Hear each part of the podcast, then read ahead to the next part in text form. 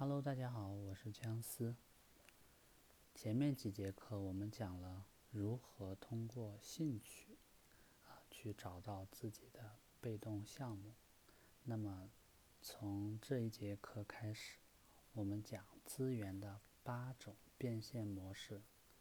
今天讲第一种，教别人学知识、学技能。小 A 呢，刚毕业的时候进了一家小公司做软件开发，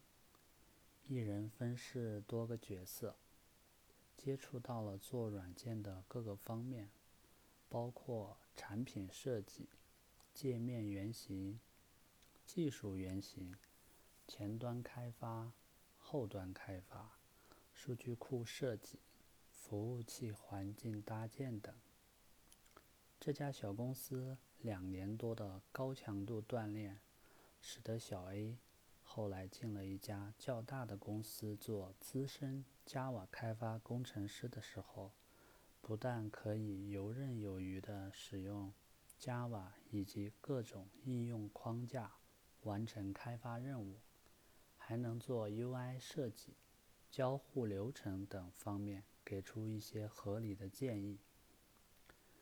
在新公司工作了一段时间，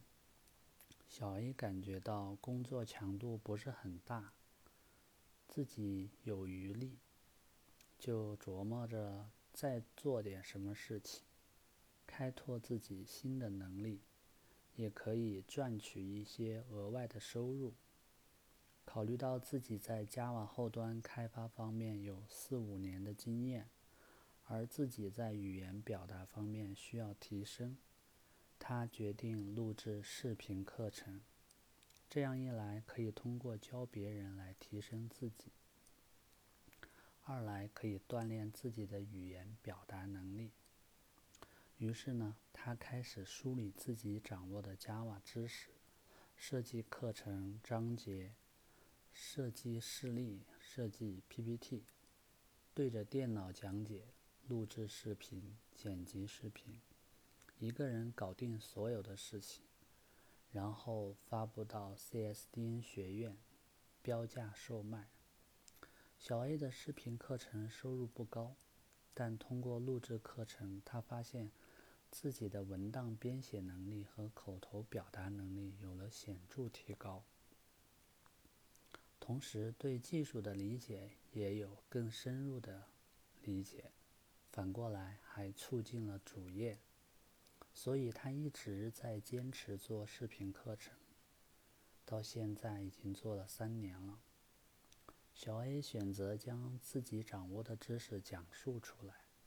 以付费视频的方式教给别人。他的副业选择正是基于自己积累的知识和技能，这种。将自己掌握的知识和技能转化为课程，教会他人的副业模式，很多知识工作者都可以考虑。小六二零一一年买房后，为了还房贷，选择去南京做 IT 讲师，也是将他在软件方面积累的知识、技能和经验转化成了课程。包括小六后来所做的各种关于知识管理、阅读的线上分享、线下培训，也都是教别人学知识、学技能的模式。那么，今天我们就先把教别人学知识、学技能的这一个变现模式教给大家，你学会了吗？我们下期再见。